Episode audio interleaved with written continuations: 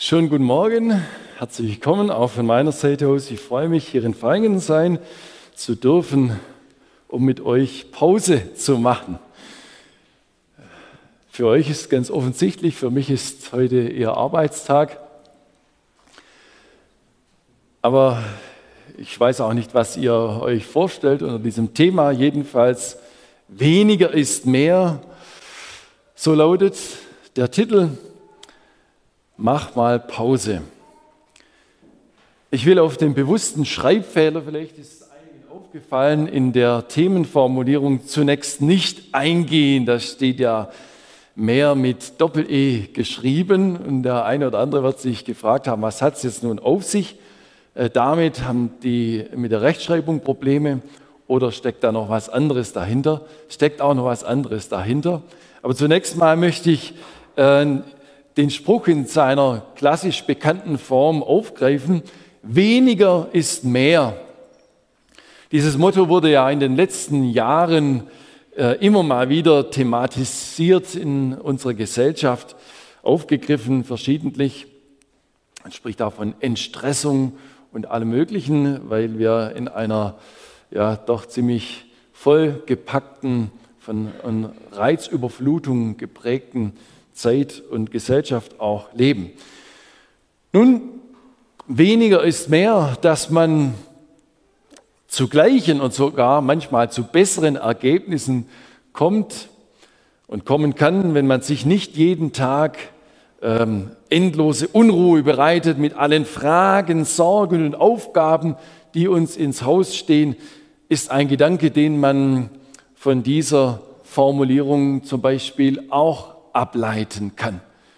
Ich erinnere mich, wie ich meinen Pastorendienst 2006, Ende 2006 begonnen habe. Und das hat natürlich auch eine gewisse Vorlaufzeit gehabt, äh, wie mich die Gemeindeleitung angesprochen hatte und so weiter. Und da hatte ich für mich so ein bestimmtes Bild äh, geformt und entwickelt, wie nun ein so ein richtiges Pastorenleben und Pastorenalltag und eine Predigt aussehen müsste. Ähm, und ja, da haben mich verschiedenste Ideale geleitet, an denen ich dann so nach und nach deutlich gescheitert bin.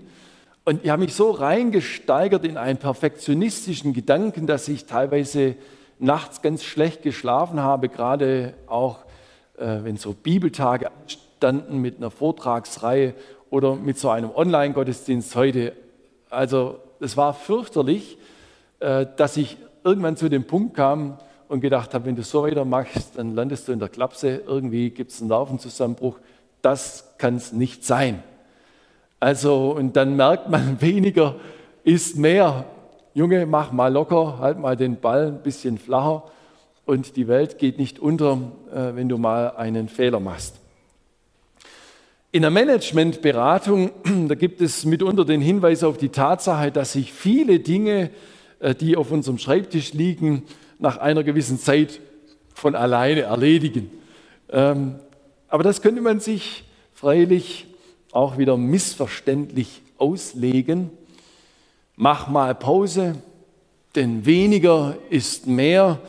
Heißt es vielleicht faulenzen anstatt emsig an die Arbeit zu gehen. Die anderen, wer auch immer, werden es schon machen. Team, toll, ein anderer macht's. So hat es mal jemand etwas ironisch aufgegriffen. Nein, als Christen kennen wir auch die Passage aus der Bibel in Sprüche, beispielsweise in Sprüche 6, Vers 6 bis 11. Ich weiß nicht, wer die Sprüche im Alten Testament schon mal durchgelesen hat, so am Stück, da gibt es einige, sehr viele ähm, Aussagen, da denkt, boah, das trifft ja mitten hinein ins Leben. Da kann ich echt konkret, ganz praktisch jetzt gleich was lernen. Und ähm, der weise Salomo, der die Sprüche geschrieben hat, der schreibt also folgendes: Sprüche 6, Vers 6 bis 11. Geh hin zur Ameise, du Fauler. Sieh an ihr Tun und lerne von ihr. Wenn sie auch keinen Fürsten noch Hauptmann noch Herrn hat, so bereitet sie doch ihr Brot im Sommer und sammelt ihre Speise in der Ernte. Wie lange, wie lange liegst du fauler? Geht's dann weiter. Wann willst du aufstehen von deinem Schlaf? Ja, schlaf noch ein wenig, schlummere ein wenig, schlage die Hände ineinander ein wenig, dass du schläfst. So wird dich die Armut übereilen wie ein Räuber und der Mangel wie ein gewappneter Mann. Im Neuen Testament schreibt der Paulus an die Gemeinde in Thessalonich, ich höre, dass einige unter euch unnütze Dinge treiben vielleicht die einzige Wahrheit über Corona und Co. verbreiten äh, und dabei das Arbeiten vergessen. So könnte es ja sein, nur als Beispiel mal. Und dann schreibt er ihnen, denen schreibe ich, dass, sie mit, dass jeder mit seinen eigenen Händen arbeiten soll, denn wer nicht arbeitet, der soll auch nicht essen. Ja? So interessant, wie die Bibel sehr praktisch auch reinspricht ins Leben. Also es geht bei unserem Thema Mach mal Pause und es kann nicht darum gehen, es kann nicht darum gehen, wie man sich als Faulenzer durchs Leben schlängeln kann, äh, sondern vielmehr um die Frage geht es, was wesentlich in unserem Leben ist und freilich um den Wechsel von Anspannung und Arbeit einerseits sowie Entspannung und Ruhe andererseits. Und dass wir Entspannung brauchen, dass wir diesen Wechsel brauchen, das können wir, der Silas hatte es einleitend vorher schon aufgegriffen, an unserem Wochenrhythmus äh, ablesen und erkennen. Sieben Tage hat die Woche und der Erfinder des Menschseins, der hat in die Betriebsanleitung für seine Geschöpfe reingeschrieben, einmal in der Woche bewusst Ruhe, Entspannung und die Inspektion bei ihm, dem Schöpfer. Oder eben in der bekannten Formulierung des vierten Gebots, je nach Zählart der zehn Gebote, sechs Tage sollst du arbeiten und alle deine Werke tun, aber am siebten Tag ist der Sabbat des Herrn deines Gottes, da sollst du keine Arbeit tun. Auf die Auferstehung von Jesus Christus bezogen hat Kaiser Konstantin im Jahr 321 für Christen den Sonntag, den ersten Tag der Woche, den Auferstehungstag, also als Ruhe- und Feiertag erklärt.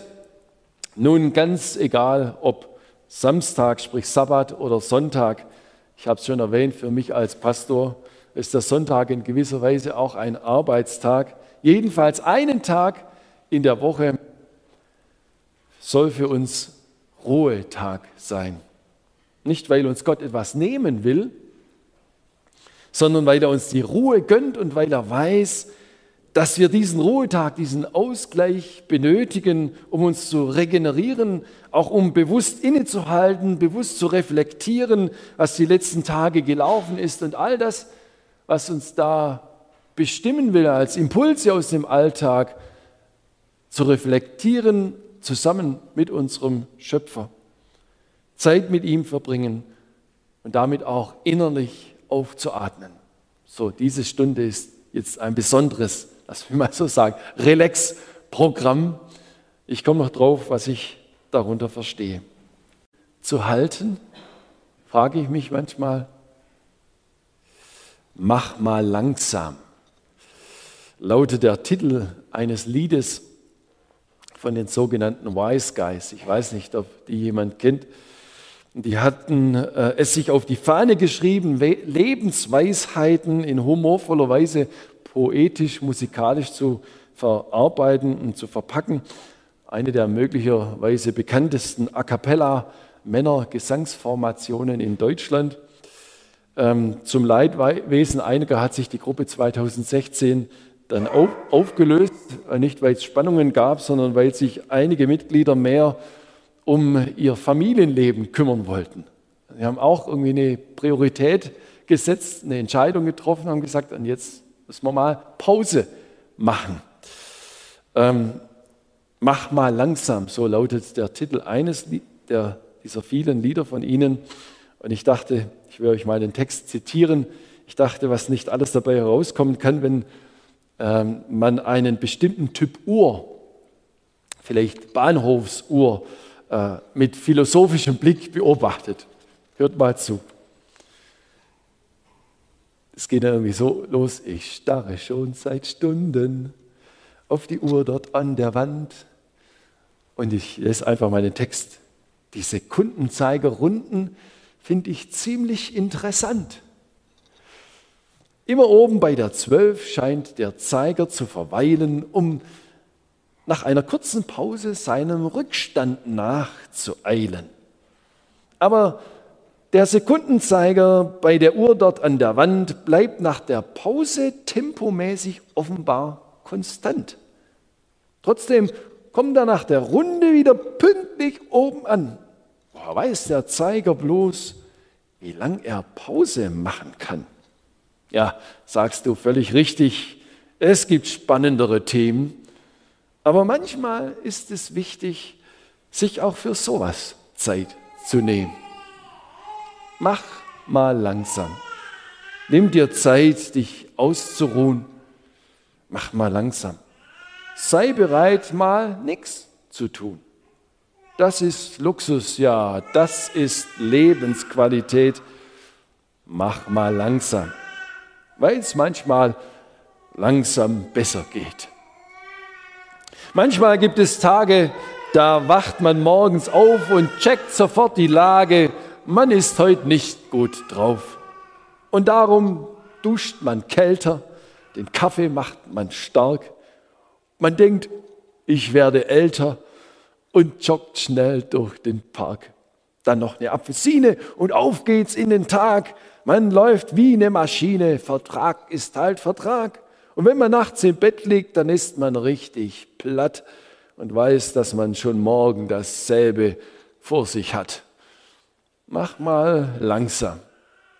Nimm dir Zeit, dich auszuruhen. Mach mal langsam. Sei bereit, mal nichts zu tun. Das ist Luxus.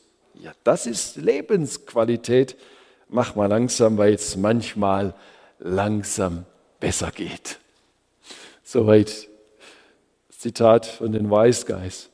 Tja, denkt sich vielleicht, der eine oder andere gestresste Familienvater oder Mutter, leichter gesagt als getan. Ich soll man bei so viel Arbeit mal innehalten und zur Ruhe kommen. Aber nicht wahr? Wenn wir uns die Hand aufs Herz äh, legen, dann können wir mit dem volksmündlichen Spruch doch einstimmen, was einem wichtig ist, dafür hat man Zeit. Insofern geht es wieder um die Frage der Bewertung. Was ist wirklich wichtig? Und was kann, ja, was muss ich weglassen in meinem Leben, damit ich das Leben letztlich nicht als Hamsterrad empfinde, indem ich mich zu Tode strample? Es ist ein Erfahrungswert, den ich selbst auch kenne und den vielleicht manche von uns hier auch schon gemacht haben, da wird ein lieber Mensch uns von der Seite gerissen und man fragt sich mitunter in der anschließenden Betroffenheit, meine Güte, hätte ich mir für diese Person nicht mehr Zeit nehmen sollen? Jetzt kann ich mich ihr nicht mehr widmen. Es war immer so selbstverständlich, dass sie da war. Und nun würde ich so gerne mit ihr noch das eine oder andere besprechen, ihr sagen, wie wertvoll und wichtig sie mir war und ist. Und nun kann ich das nicht mehr. Oder da kommt ein Mann vom Arzt mit einer niederschmetternden Diagnose, eine unheilbare Krankheit vielleicht. Und plötzlich findet eine totale Umwertung seiner Werte im Leben statt die Arbeit, die Karriere, die Pflichten, alles, was wichtig ist beziehungsweise wichtig scheint und schien, sieht er auf einen Schlag in einem völlig anderen Licht. Er erinnert sich, über welche Lappalien er sich schon aufgeregt hat in seinem Leben. Ich zum Beispiel über die lahmen Autofahrer, die mich auf der Straße in meinem schnellen Lebenstempo äh, ausbremsen ständig. Aber nun, angesichts des sichtbaren Endes seines Lebens erscheinen ihm die Dinge, die ihn schon fürchterlich aufgeregt haben, so banal, so lächerlich und bedeutungslos. Plötzlich steht die Frage dann als wesentlich vor Augen, wo habe ich der Liebe entsprechend gelebt? Oder wo habe ich es versäumt, anderen Menschen mit Mitgefühl und Liebe zu begegnen? Wo habe ich es verpasst, mal christlich ausgedrückt, im christlichen Glauben entsprechend, wo habe ich es verpasst, Jesus die Möglichkeit zu geben, meinen Mitmenschen durch mich zu begegnen? Diese uns momentan hier und jetzt in unserem Lebensgefühl vielleicht gar nicht so wichtig erscheinenden Fragen erkennen wir dann plötzlich als die ganz entscheidenden und wesentlichen. Das ist hundertprozentig so. Jesus wurde einmal Folgendes gefragt, ich zitiere aus dem Matthäusevangelium Kapitel 22, Vers 36 und folgende. Meister, welches ist das höchste Gebot im Gesetz? Jesus aber antwortete ihm, dem Fragenden, du sollst den Herrn, deinen Gott, lieben von ganzem Herzen, von ganzer Seele und von ganzem Gemüt. Dies ist das höchste und größte Gebot. Das andere aber ist ihm gleich. Du sollst deinen Nächsten lieben wie dich selbst. In diesen beiden Geboten hängt das ganze Gesetz und die Propheten. Also diesen beiden Geboten hängt all das drin, ist all das enthalten, was Gott im Wesentlichen für unser Leben sagt, was wichtig ist, was bedeutsam ist, entscheidend, von grundlegender Bedeutung. Das nennt man ja auch das Doppelgebot der Liebe. Und die Liebe, die zeigt einem, was wichtig und wesentlich ist. Diesen Gedanken möchte ich mit uns noch etwas näher anschauen. Die Liebe zeigt einem, was wichtig und wesentlich ist. Ich möchte behaupten, dass dieses Doppelgebot der Liebe uns die Spur zeigt, wie wir auch innerlich und äußerlich zur Ruhe kommen können. Denn die Bibel macht letztlich deutlich, dass wir Menschen von Natur diese Liebe, um die es geht, die uns die Augen für das Wesentliche öffnet, dass wir diese Liebe von Natur aus nicht besitzen. Im ersten Johannesbrief, Kapitel 4, Vers 10, da schreibt der Jünger Johannes den damaligen Christen, darin besteht die Liebe. Nicht, dass wir Gott geliebt haben, sondern dass er uns geliebt hat und gesandt seinen Sohn zur Versöhnung für unsere Sünden. Ich möchte den Sachverhalt einmal so zusammenfassen, den Johannes hier beschreibt. Ein paar Verse nämlich später hält er fest, Gott ist die Liebe. Und ich habe so als Symbol heute, heute was mitgebracht aus meiner Holzwerkstatt, sieht man es hier, als Symbol, was uns das erinnern soll. Gott ist die Liebe, sagt Johannes. Die Erfinder der Liebe sind also nicht wir Menschen, sondern Gott selbst ist die Liebe. Wenn aber der Mensch getrennt von Gott lebt, und das ist sein natürlicher Zustand, so erklärt uns das die Bibel, wenn der Mensch getrennt von Gott lebt, dann ist er abgeschnitten von der Quelle der Liebe, von der Quelle des Lebens. Und dann kann er diese notwendige Liebe nicht empfangen und auch nicht weitergeben, beziehungsweise sich von dieser Liebe in seinem Lebensstil nicht prägen lassen. Und deshalb schreibt Johannes es eben so. Nicht wir haben Gott geliebt, aber es geht weiter, sondern Gott hat uns Menschen allen seine Liebe erwiesen und hat die Schuld der ganzen Welt gesühnt, als Jesus am Kreuz starb. Johannes drückt das so aus, darin besteht die Liebe nicht, dass wir Gott geliebt haben, sondern dass er uns geliebt hat und gesandt seinen Sohn zur Versöhnung für unsere Sünden.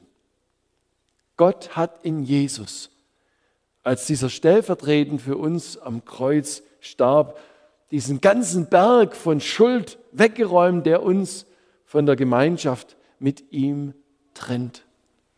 Er hat in seiner Liebe unsere Mauer der Arroganz und Ignoranz durchbrochen.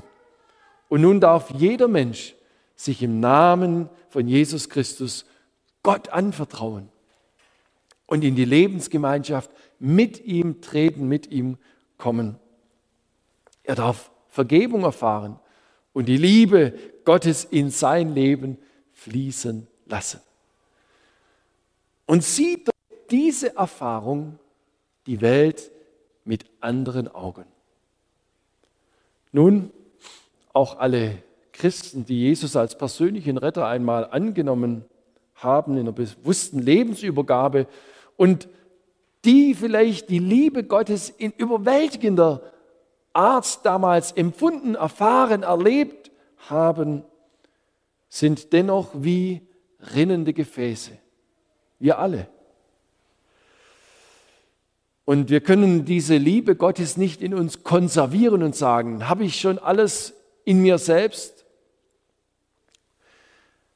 Nein, es geht darum, dass dieser Zufluss durch die intakte Beziehung zum lebendigen Gott, dieser Zufluss der Liebe Gottes immer vorhanden ist. Das Leben in Abhängigkeit von ihm. Es geht also um Lebensbeziehung zum lebendigen Gott. Es geht darum, dass wir als seine Geschöpfe uns immer nur zuerst als Empfangende verstehen können. Und nur dadurch werden wir selbst fähig, weiterzugeben, zu reflektieren, was wir selbst wissen, wir uns selbst aussetzen. Und dieses Empfangen kann man auch als Ruhe bezeichnen. Ich gebrauche gern das Beispiel eines Kleinkindes. Der erinnert, als der Silas mit seinem kleinen Sohnemann Maxi Cosi heute Morgen hier reinmarschiert ist.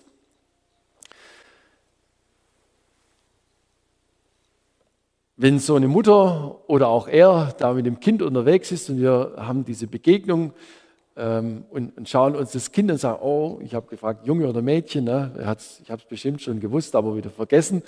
Aufgrund von Kontaktmangel ähm, waren wir das nicht präsent.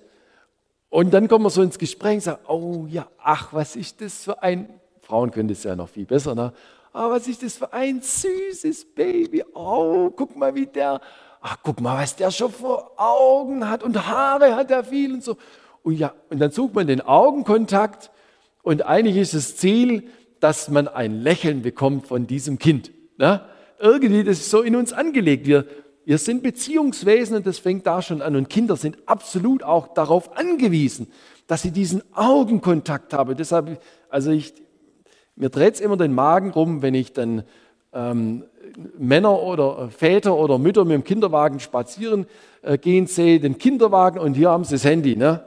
Und da wird fleißig äh, gelesen und, und geschrieben, aber den Augenkontakt zum Kind haben sie nicht. Echt eine Katastrophe. Das Kind braucht den Augenkontakt. Das ist wissenschaftlich, äh, entwicklungspsychologisch längst erwiesen. Absolut. Also, das war jetzt nur ein kleiner Exkurs, es geht jetzt um diesen Augenkontakt und wir wollen ein Lächeln von diesem Kind haben. Wie macht man das? Jetzt lächel mich halt auch mal an. Bei deinem Vater magst du ja auch. Oder? Dann kriegst du eine große Heulerei und Geschrei, aber lächeln wird das Kind nicht. Und äh, deshalb ist für mich das ein Bild. Wir, wir schauen in diesen Kinderwagen oder in Maxi Cosi rein, wir schauen, suchen den, den Blickkontakt und wir lächeln das Kind an, wir schäkern mit dem, wir lassen es im Grunde genommen, wollen es wissen lassen, du kannst mir vertrauen wow, ich bestaune dich, freue mich an dir, ich liebe dich. Ja, ich will dir nur Gutes. Und wenn dann das Lächeln zurückkommt, wow, das ist das Erlebnis, ja. Ähm,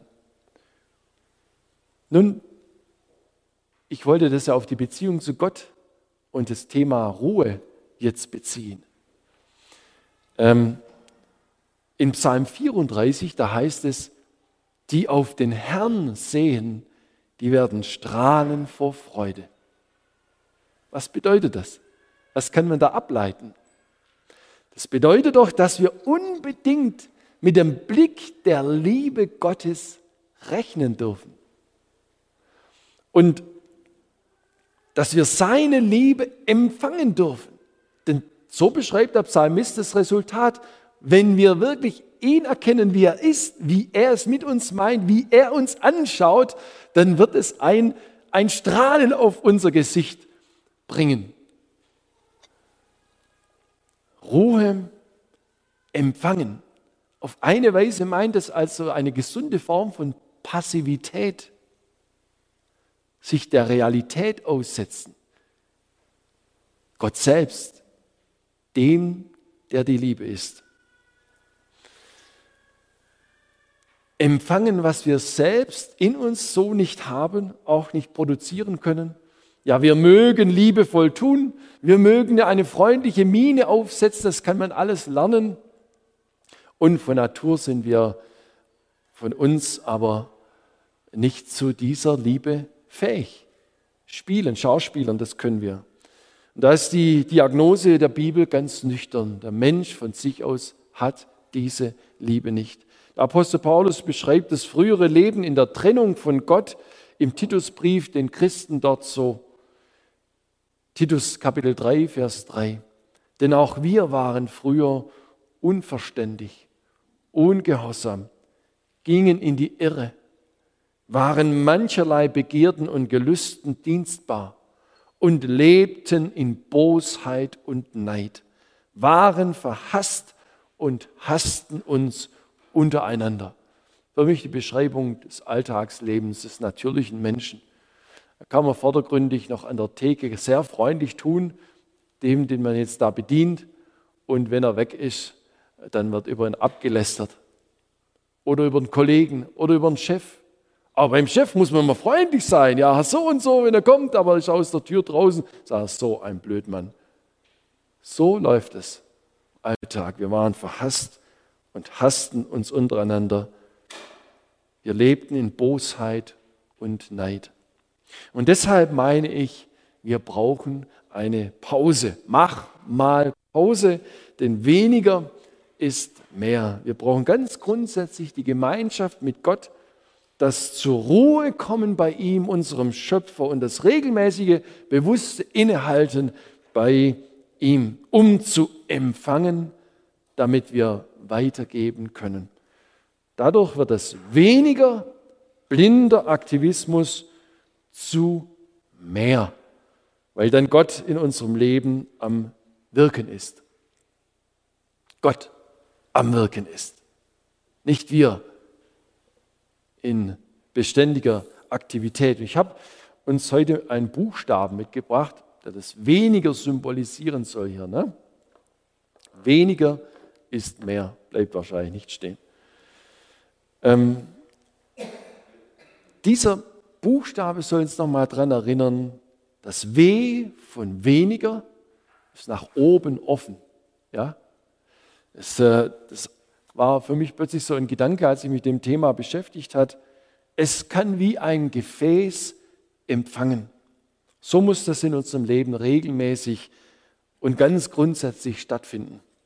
Uns füllen lassen, uns berühren lassen von der Gegenwart Gottes, ganz bewusst alles, was mich davon in Unruhe abhalten will, weglassen. Immer wieder ganz rigoros dabei sein und sagen, das Innehalten, diese Beziehungspflege, dieses Empfangen will ich mir durch nichts und niemanden nehmen lassen.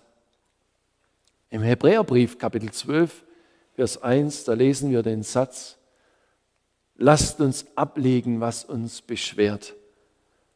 Und die Sünde, die uns ständig umstrickt und mit Sünde da ist gemeint dieser so vielfältig vorkommende Impuls im Leben, lauf weg von Gott.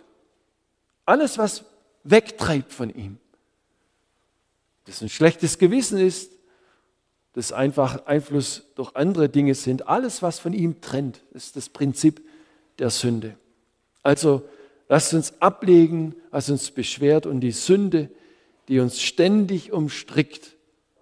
Und lasst uns aufsehen auf Jesus, den Anfänger und Vollender unseres Glaubens. Man kann ja philosophisch auf den Sekundenzeiger einer Uhr schauen, aber noch besser ist es, die Liebe Gottes zu betrachten. Staunend, danke dafür sagen, anbeten. Und dann geschieht es, dass wir das weniger auch als mehr erleben. Das M, das steht wie ein schützendes Dach über unserem Leben. Wie ein Ort, an dem unser Leben Schutz und Geborgenheit und Bewahrung erfährt. Das weniger wird zum Meer. Dieser ganze Sachverhalt wird uns in der Bibel im Alten Testament bildhaft mit dem Land Kanaan vor Augen geführt. Dem Land des Segens, in dem Milch und Honig fließt. Das Land der Ruhe. Und der Hebräerbriefschreiber greift dieses Bild auf und erklärt, dass diese alttestamentliche Geschichten ein Hinweis auf Jesus Christus sind. Ich zitiere mal aus Hebräerbrief Kapitel 4, Verse 8 bis 11. Da heißt es, denn wenn Josua, das war der damalige Leiter, Führer des Volkes Israel, denn wenn Josua sie zur Ruhe geführt hätte, würde Gott nicht danach von einem anderen Tag geredet haben. Es ist also noch eine Ruhe vorhanden für das Volk Gottes. Denn wer zu Gottes Ruhe gekommen ist, der ruht auch von seinen Werken, so wie Gott von den Seinen. Hier sehen wir, dass der, der Sabbat, der siebte Tag, an dem Gott ruhte, in, in der Schöpfungswoche, dass das darauf zurückzuführen ist. Hier nimmt er Bezug drauf. Denn wer zu Gottes Ruhe gekommen ist, der ruht auch von seinen Werken, so wie Gott von den Seinen. So lasst uns nun bemüht sein, zu dieser Ruhe zu kommen. Das ist für den unbedarften Bibelleser nicht so leicht zu verstehen, aber es meint genau das, was ich zuvor beschrieben habe, dass wir durch Jesus Christus in die Gemeinschaft mit Gott kommen und dadurch Empfangende seiner Liebe, seines Wesens, seiner Kraft, seines Wirkens sein dürfen und sollen und dass sein Einwirken in unser Leben die Auswirkungen hat, die aus unserem Leben schlussendlich herauskommen sollen. Also möchte ich diese Frage mal ganz konkret an uns stellen. Wann hast du dein Leben Jesus Christus anvertraut?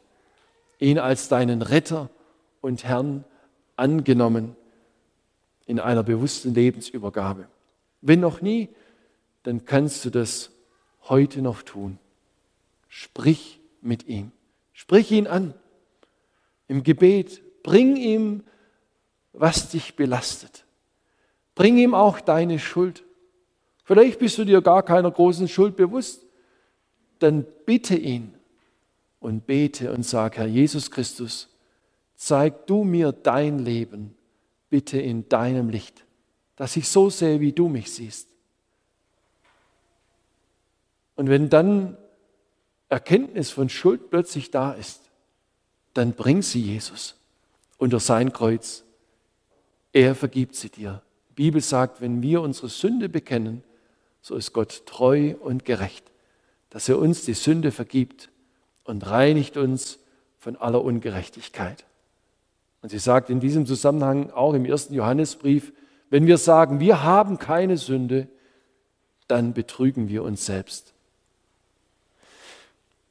Nun, wenn jemand an der Stelle Fragen hat, diesen Schritt noch nie getan hat und tun will, bin gerne bereit, auch nach dem Gottesdienst da zu unterstützen im persönlichen, helfenden Gespräch. Ich kann dir das neue Leben nicht geben, aber ich kann dich zu dem helfen, hinführen, der es dir geben will, Jesus. Das würde ich gerne tun. Und dann die nächste Frage an uns Christen auch, bist du dir bewusst, dass alles, was aus deinem Leben Gutes herauskommen soll, nur eine Ursache haben kann, nämlich die wirksame Liebe Gottes, Gott selbst, der durch seine Liebe in dir wirksam ist. Diese Liebe, die du empfangen musst und nur empfangen kannst. Mach mal Pause. Pause bei Gott. Bring ihm deine Sorgen, schütte dein Herz bei ihm aus. Bring ihm auch deine Schuld wie du vielleicht schon lange unter den Teppich gekehrt hast, im Trubel und Hamsterrad des Alltags.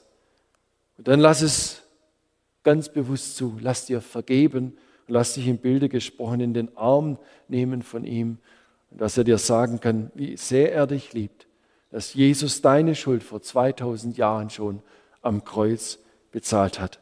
Empfange erst. Und dass du wirklich empfangen hast, zeigt sich darin, dass du froh und fröhlich wirst. Bevor das Empfangen nicht als positives Erlebnis äh, verbucht wird und du es nicht verbuchen kannst, bist du äh, nicht wirklich froh. Und erst wenn du froh geworden bist, auch über deinen Glauben an Jesus Christus, über dein Christsein, was es bedeutet, was Evangelium bedeutet, frohe, erfreuliche Botschaft, hat ganz damit zu tun, Erst dann wirst du mit der richtigen Motivation aktiv werden im Leben. Also ein gesundes Passivsein, um zu empfangen, damit wir in gesunder Weise aktiv werden. Ich liebe den Psalm 131. In ihm wird dieser Sachverhalt von David so wunderschön beschrieben. Ganz kurz. Von David ein Wallfahrtslied. Herr, sagt dieser Mann, der einiges auf die Beine gestellt hatte, der einiges auf dem Kasten hatte, viele Erfolge und viele Psalmen geschrieben. Er sagt, Herr, mein Herz ist nicht hoffärtig, meine Augen sind nicht stolz.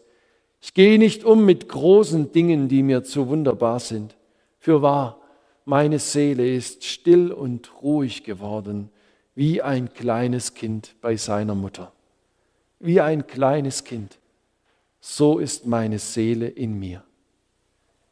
Israel, hoffe auf den Herrn von nun an bis in Ewigkeit.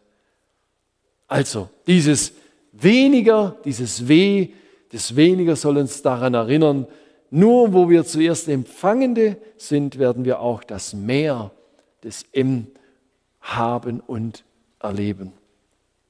Und genau das fällt uns in dieser schnelllebigen Zeit oft so schwer. Bombardiert werden wir von allen Seiten mit Eindrücken und Ablenkungen, mit Belanglosigkeiten. Und das stellt sich in Summe oft wie ein ablenkendes, unsere Aufmerksamkeit auf sich ziehendes Feuerwerk dar. Der Kirchenvater Augustinus hat dieses bekannte Gebet aufgrund seiner persönlichen Lebenserfahrung geprägt, formuliert, das menschliche Herz ist unruhig, bis es ruht in dir, mein Gott. Er spricht von dieser geklärten und intakten Beziehung zu unserem Schöpfer. Dadurch kommen wir innerlich zur Ruhe. Die Bibel spricht viel davon, wie wir richtig sind. Also Luther und äh, mit Paulus hat es immer mit gerecht übersetzt, wie wir gerecht vor Gott sind, richtig in seinen Augen, wie es mit unserem Leben richtig im Sinne Gottes steht. Nur dann kann es richtig sein, wenn wir in Gemeinschaft mit Gott als Empfangende unterwegs sind. Das meint diese kleine Formulierung durch den Glauben empfangend, vertrauend auf ihn, nicht auf mich selbst. Und nur dann können wir das Leben und auch die äußere Ruhe und die Entspannung, die gehört damit dazu, auch den Urlaub recht genießen. Ich möchte zum Schluss meiner Predigt gerade auf dieses Thema jetzt noch zu kommen und äh, da einen richtigen Genießertypen uns zu, zu Gehör bringen. Salomo, dem wir vorher aus den Sprüchen schon etwas gehört haben, einer der bekanntesten und erfolgreichsten Könige in der Geschichte Israels. Er war hochintelligent und von Gott überreich mit Weisheit begabt und beschenkt. Was ich euch vorlesen möchte, hat ja fast äh, philosophische, grüblerische Züge. Am Ende des Abschnitts macht er dann deutlich, dass das Leben nur der Recht genießen kann, der es als Geschenk aus Gottes Hand begreift. Ich zitiere in Teilen daraus aus Prediger Kapitel 2, Verse 1 und folgende. Ich sprach in meinem Herzen, wohlan, ich will wohl leben und gute Tage haben. Aber siehe, es war auch eitel. Ich sprach zum Lachen, du bist toll, und zur Freude, also nicht toll in unserem Sinne, sondern du bist doch blöd, ne, heißt es eher toll, mit Tollwut, das klingt da hier an. Ähm, ich sprach zum Lachen, ja, du bist ja auch vergänglich. Und zur Freude, was schaffst du? Da dachte ich in meinem Herzen, meinen Leib mit Wein zu laben, doch so, dass mein Herz mich mit Weisheit leitete und mich an Torheit zu halten, bis ich sehe, was den Menschen zu tun gut wäre, solange sie unter dem Himmel leben. Ich tat große Dinge. Ich baute mir Häuser, ich pflanzte mir Weinberge, ich machte mir Gärten und Lustgärten und pflanzte allerlei fruchtbare Bäume hinein. Ich machte mir Teiche daraus zu bewässern, den Wald der grünenden Bäume. Ich erwarb mir Knechte und Mägde und hatte auch Gesinde im Hause geboren. Ich hatte eine größere Habe an Rindern und Schafen als alle, die vor mir zu Jerusalem waren. Ich sammelte mir auch Silber und Gold und was Könige und Länder besitzen. Ich beschaffte mir Sänger und Sängerinnen und die Wonnen der Menschen, Frauen in Menge. Ich war größer als alle, die vor mir zu Jerusalem waren. Auch da blieb meine Weisheit bei mir. Und alles, was meine Augen wünschten, das gab ich ihnen und verwehrte meinem Herzen keine Freude, so dass es fröhlich war von aller meiner Mühe. Und das war mein Teil von aller meiner Mühe. Als ich aber ansah alle meine Werke, die meine Hand getan hatte, und die Mühe, die ich gehabt hatte, siehe, da war es alles eitel und Haschen nach Wind und kein Gewinn unter der Sonne. Und dann drückt Salomo seinen Schmerz darüber aus im weiteren Textverlauf, dass er alles, was er gebaut und geschaffen hat, irgendwann mal loslassen und anderen überlassen muss. Ein paar Verse später zieht er dann ein Fazit und sagt diese bedeutenden Worte, die ich vorher schon angekündigt habe. Ist nun nicht besser für den Menschen, dass er esse und trinke und seine Seele guter Dinge sei bei seiner Mühen? Doch dies sah ich auch, dass es von Gottes Hand kommt. Denn wer kann fröhlich essen und genießen ohne ihn? Also essen, trinken, genießen, was zustande kriegen, das war so sein Motto und da ist er nicht alleine, das gibt es bis heute. Das steht bei vielen als Lebensmotto. Aber dann sagt er, ja, die Dinge sind ja schön und auch von, von Gott gemacht, wenn wir jetzt an die Natur denken oder den Urlaub. Aber wer kann essen, wer kann fröhlich essen und genießen ohne ihn? Das war sein Fazit. Das funktioniert eben nicht. Wenn man die Gabe als Ersatz für den Geber nehmen will, dann hat man das Gefühl, ähm, man nimmt die Freude in die Hand und schon ist sie weg. Also damit verbunden noch der Zusatz auf unserem Flyer mit dem Bezug, juhu, die Ferien kommen. Bei vielen Menschen ist ja die Vorfreude auf die Ferien manchmal die größte Freude vom ganzen Urlaub. Ja? Also ich wenigstens gibt es dann die Freude, sage ich mal. Wenn Sie dann im Urlaubsort sind, da können Sie die Tage doch nicht genießen. Es ist echt unglaublich, wie viele unzufriedene Gesichter man zum Beispiel am Gardasee entdecken kann. Vor ein paar Jahren ist mir das richtig aufgefallen, als ich dort war. Da dachte die sind doch jetzt endlich da, wo sie sein möchten. Urlaub, jetzt beginnt die schöne Zeit, jetzt kann ich genießen, jetzt ist Freude und Genuss pur. Und da sind so viele kriesgrämige, genervte Typen unterwegs auf dem Campingplatz, das, das glaubst du nicht. Ja, wer kann essen, trinken und genießen ohne den Bezug zum Schöpfer?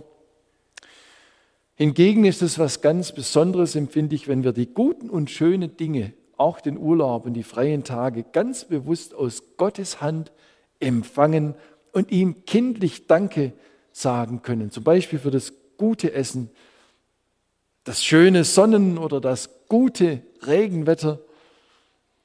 Danke sagen. Und wenn man die freie Zeit und die schöne Landschaft, das kühle Nass und so weiter dankbar aus seiner Hand empfangen kann, wenn man all das Schöne und Gute mit einem Dank verbinden kann, dann fühlt, sich man, fühlt man sich dadurch geradezu doppelt beschenkt. Du hast das Gute und wenn du Danke sagst, beschenkst du dich gerade nochmal oder fühlst dich nochmal bewusst beschenkt. Dankbare Menschen sind glücklichere Menschen. Das ist schon ganz allgemein eine Wahrheit. Insofern möchte ich zusammenfassen, mach mal Pause. Komm bei Gott zur Ruhe durch Jesus Christus. Denn weniger ist mehr. Mit H geschrieben zunächst. Wenn du all das, was dich von der Gemeinschaft mit Gott trennt, los wirst und los bist, dann fließt seine Liebe in dein Herz. Und du wirst im richtigen Sinne, mit der richtigen Motivation aktiv im Leben. Nicht blinder Aktivismus, sondern gesunde Aktivität, Gott wirkend in deinem Leben. Und auch das gilt. Weniger ist mehr mit Doppel-E geschrieben, mit dem Bezug zum Urlaub und zu den Ferien, wo wir die Gemeinschaft mit Gott haben, weil wir alles Unnötige und Hinderliche losgeworden sind, dann können wir Meer, Sonne, Strand oder Balkonia, Terrassia erst richtig genießen. So können wir das von Salomo, auch dem berühmten König Israels, lernen. Ich wünsche uns deshalb allen in diesem Sinne von Herzen eine gesegnete, erholsame Ferienzeit. Jetzt schon, der Vorfreude und dann, wenn sie beginnt, Ende Juni, äh, Juli ist es ja dann soweit, bei uns in Baden-Württemberg, woanders hat es vorher schon begonnen, in den anderen Bundesländern, packen wir in unseren Urlaubskoffer ganz bewusst die Gegenwart Gottes mit hinein.